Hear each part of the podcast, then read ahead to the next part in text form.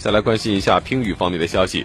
二零一九国际乒联世界巡回赛总决赛抽签仪式昨天在郑州举行。男单方面，中国的许昕与日本的张本智和同在四分之一半区。中国的樊振东首场将对阵波尔，梁靖昆首场将迎战黄镇平，马龙将对阵郑荣植，林高远将首场迎战奥恰洛夫。而女单的首轮会上演两场中日选手间的对决，以及三场中国德比。刘诗雯首轮迎战石川佳纯，独守四分之四区的丁宁将对阵佐佐藤瞳，而朱雨玲、孙颖莎和陈梦将分别对阵王曼玉、何卓佳和钱天一。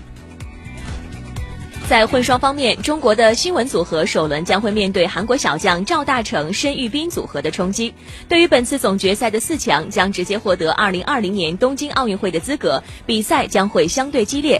三线作战的许昕在抽签仪式上也表示，混双将是他这次比赛的重中之重。男双方面，中国组合梁靖昆、林高远和樊振东、许昕一同进入下半区，或许将会在半决赛相遇。上半区的德国组合杜达、邱党以及波尔、弗朗西斯科将会在首轮就上演内战。